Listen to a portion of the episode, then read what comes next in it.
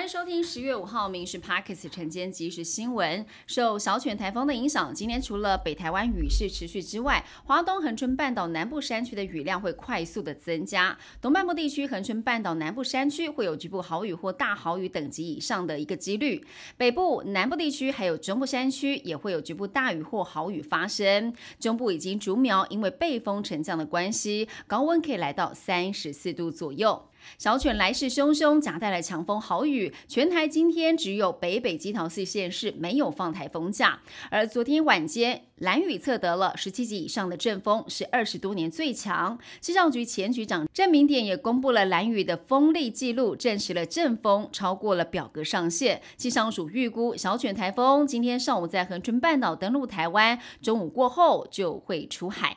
中国新版的反间谍法七月一号生效，扩大执法范围。管局长蔡明燕表示，七月一号以后，国人到中国入出境遭到盘查的数据增加当中，从上半年四件增加到下半年的九件。中国在盘查过程中也会去了解国人有没有对政治议题发表言论，或者是有没有在通讯手机过程中谈到批判中共的言行。那么，国人进入中共国境都要小心。行政院院会通过《住宅法》跟《都市危险以及老旧建筑物加速重建条例》修正草案，前者扩大了公益出租认定的范围，同时增订了租金补贴不可以作为追溯课征税捐的依据；后者放宽了围老重建条件，加速公有房地参与重建。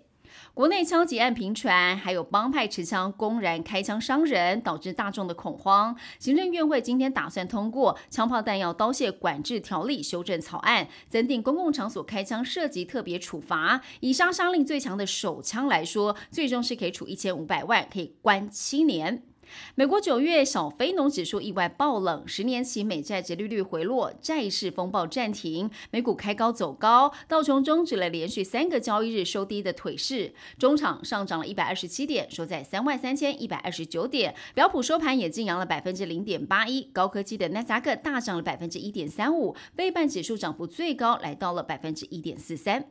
二零二三年诺贝尔化学奖得主公布，由俄罗斯固态物理学家艾吉莫夫、美国麻省理工学院化学教授巴蒂问，还有美国哥伦比亚大学化学教授布鲁斯三个人共同获得。他们发现的量子点广泛应用在显示器上，对纳米科技有卓卓的贡献，因此得奖。那么一千一百万元的瑞典克朗，大约是台币三千两百五十万奖金，三个人来平分。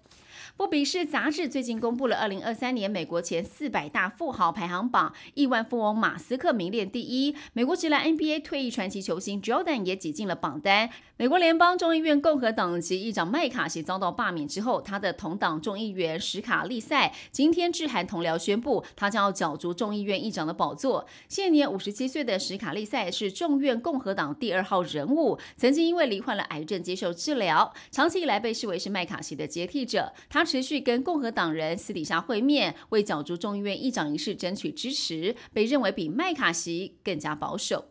杭州亚运台湾队围棋等选手四号晚间搭机返台，男子三对三篮球金牌选手们开心的高喊：“我们拿金牌回国了！”另外，男子滑轮溜冰选手黄玉玲这次的时候，希望亚运金牌可以带给台湾很多正能量。以上新闻由民事新闻部制作，感谢您收听。更多新闻内容锁定下午五点半《民事 Parks 晚间即时新闻》。